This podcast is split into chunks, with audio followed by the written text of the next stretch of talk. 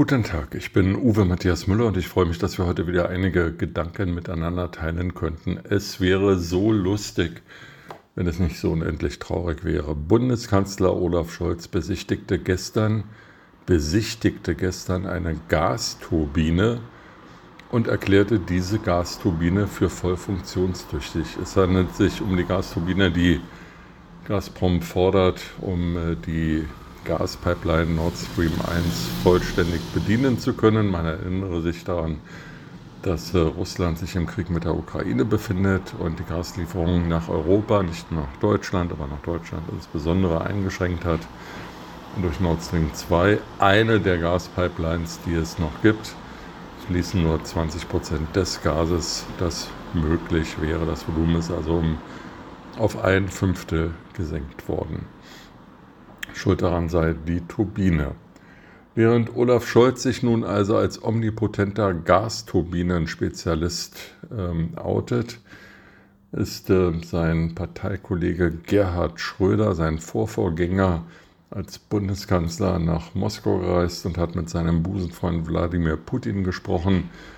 Und seine Erkenntnis ist, man müsste gar nicht Gas durch die Nord Stream 1 Pipeline fließen lassen. Man könnte auch Nord Stream 2 nehmen und alle Probleme seien gelöst. Der Altbundeskanzler ist 78 Jahre alt. Er soll äh, in nicht gesundem Ausmaß dem Weingenuss frönen. Das hindert aber nicht daran, dass er Aufsichtsratschef von Gazprom ist und außerdem, oder einer Tochter von Gazprom ist und außerdem ein Interview mit dem Stern und RTL NTV führen konnte. Beides Teil des Gruner und Jahr-Konzerns, der wiederum zu Bertelsmann gehört. Während also Gerhard Schröder unverdrossen Russenpropaganda verbreiten darf über öffentlich-rechtliche Medien nicht, aber immerhin über Privatsender des Bertelsmann-Konzerns und dazu auffordert, eine Pipeline, die äh, weder genehmigt ist äh, noch politisch gewollt ist, in Betrieb zu nehmen, sagt der andere Bundeskanzler Olaf Scholz, ähm, dass die Gasturbine für die Nord Stream 1 Pipeline funktioniert.